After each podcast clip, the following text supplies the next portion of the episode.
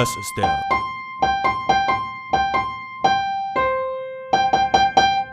Chaos Künstler Creations Podcast.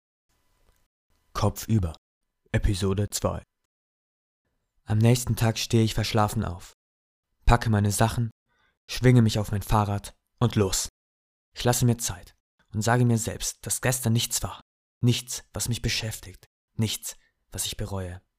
Ja, es funktioniert erstaunlich gut.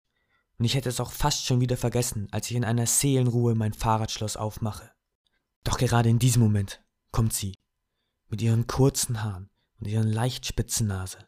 Sofort wieder das Bild von ihrem helmischen Lachen. Hektik! Schnell das Schloss zu machen und durch die Tür. Aber sie war schneller.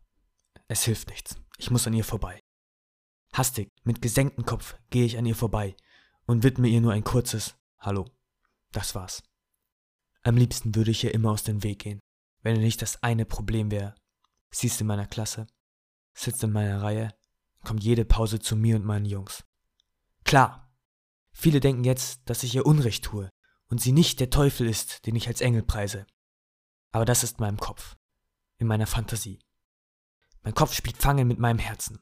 Und sobald er das Herz gefangen hat, lässt es nicht los, bis die Gefahr vorüber und sie fort ist. So geht das Tag für Tag. Und kaum starte ich einen neuen Angriff, ist mein Kopf wieder da und schwärzt meine Sinne, meine Gefühle. Oft frage ich mich, wie ich immer so positiv gelaunt sein kann und woher ich immer aufs Neue die Kraft und Energie hervorbringe, den Strahlemann zu spielen, der ich bin. Er ist ein einziges Durcheinander und ein ewiges Auf und Ab.